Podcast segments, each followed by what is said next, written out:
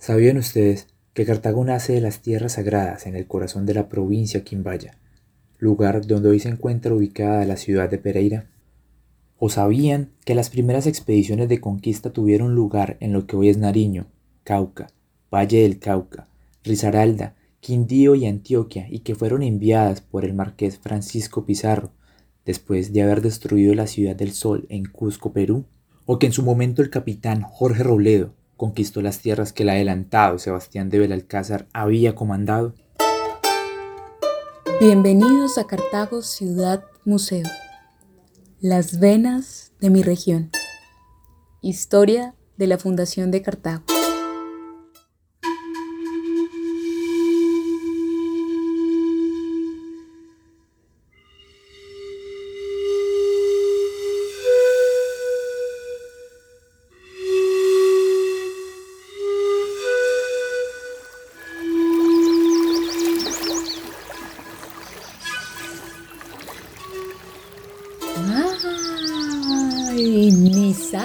Alimentaban grandes ceibas, enarañados guarduales y enormes árboles frutales, aguacates, guayabas, guamas, pitayas y caimitos.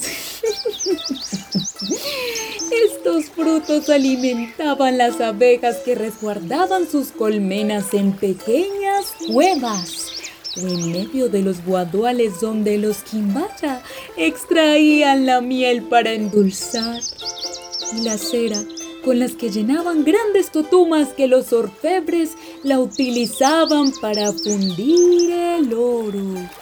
Este oro provenía de mis aguas.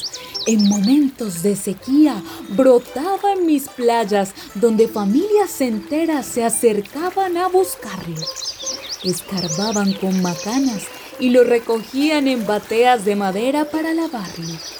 Ellos molían el oro en bruto con piedras y lo derretían entre crisoles y hornillas, mezclándolo con sal y arcilla para sacar las impurezas, creando grandes piezas orfebres como narigueras, pectorales, cascos, brazaletes, diademas, máscaras, poporos y vajillas. A las orillas de mis aguas se bañaban las mujeres cubiertas de oro. La la la la. La la la la.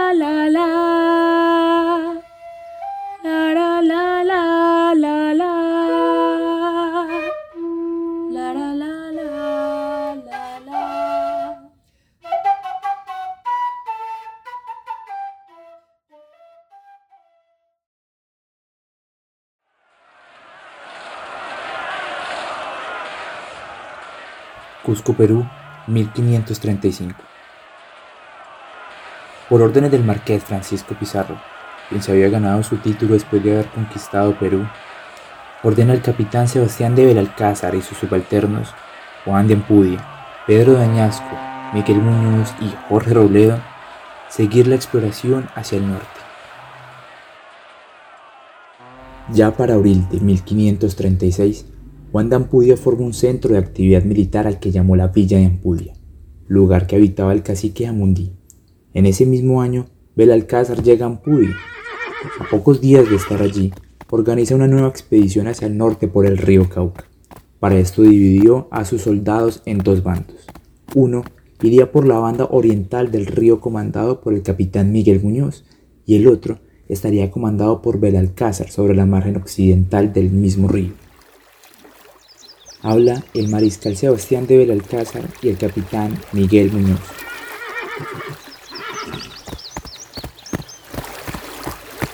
Capitán Miguel Muñoz, formad vuestras tropas.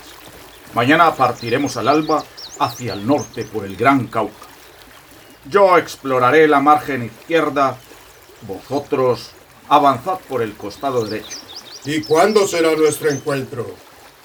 El humo os avisará el momento de nuestro regreso en Ampudia.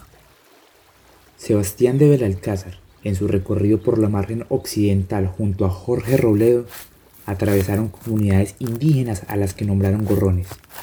Llegaron a la provincia de Umbra, hoy Anserma, y Carcama, hoy Marmato, donde según fuentes de tradición oral se relata que los españoles a falta de sal e intérpretes les piden sal a estas comunidades por medio de señas. Habla el capitán Jorge Robledo a Sebastián de Belalcázar.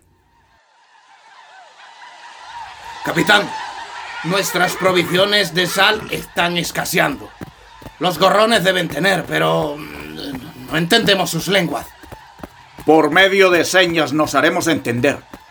Saquen lo que nos queda en sal y así sabrán lo que queremos. Sí, señor.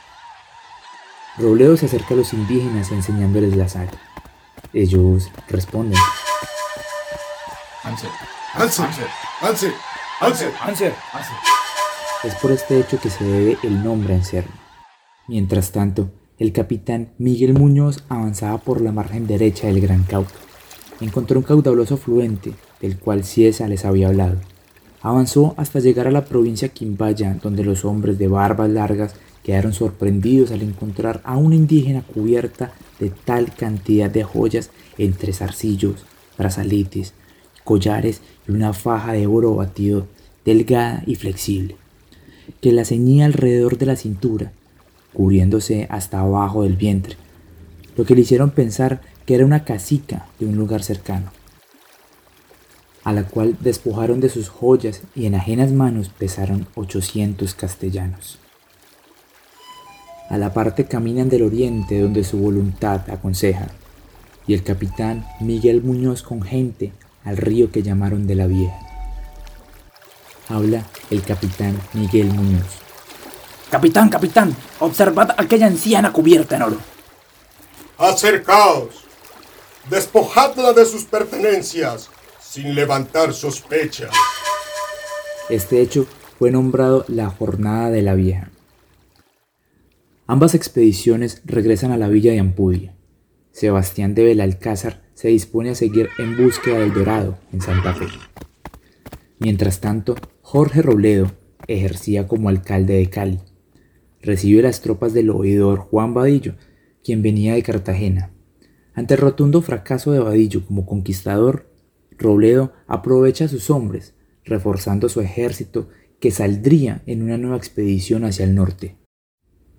El 14 de julio de 1539 tomó el lado izquierdo del Cauca. Jorge Robledo habla.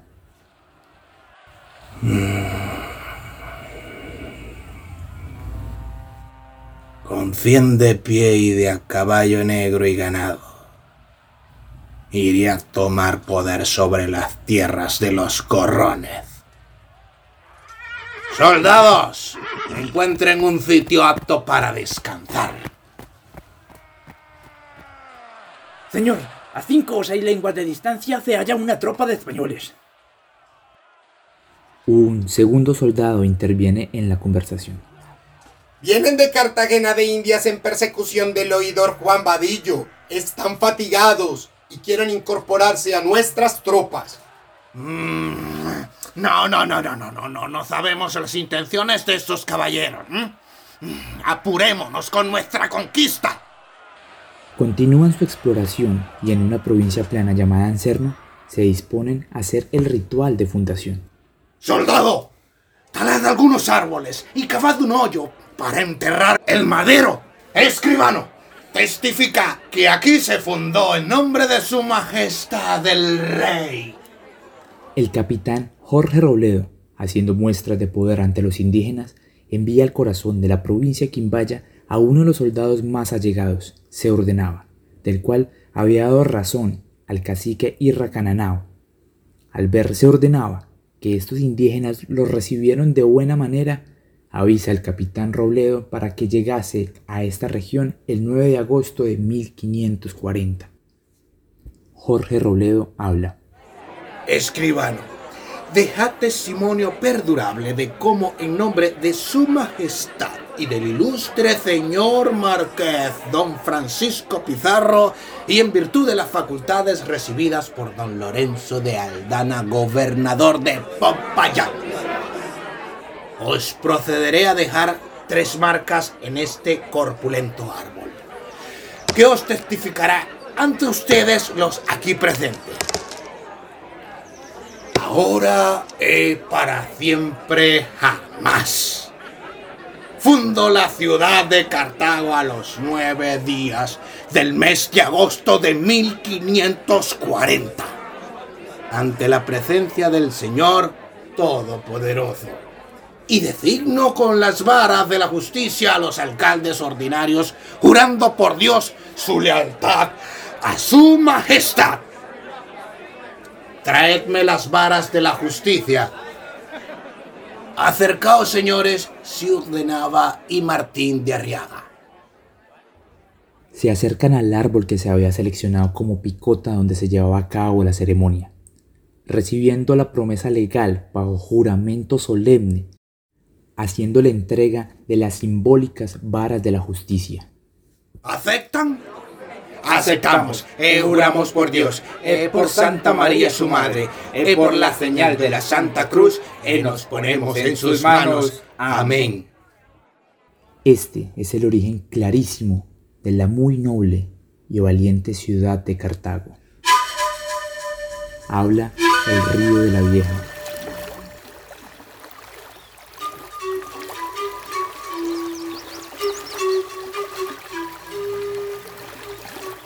Es así como los hombres de barbas largas transformaron mis paisajes destruyendo los enmarañados guaduales y gigantescas ceibas que los resguardaban de inundaciones en épocas de invierno, dando el comienzo de muchas historias a las que me tuve que ver enfrentada en los años venideros y que aún hoy no cesan.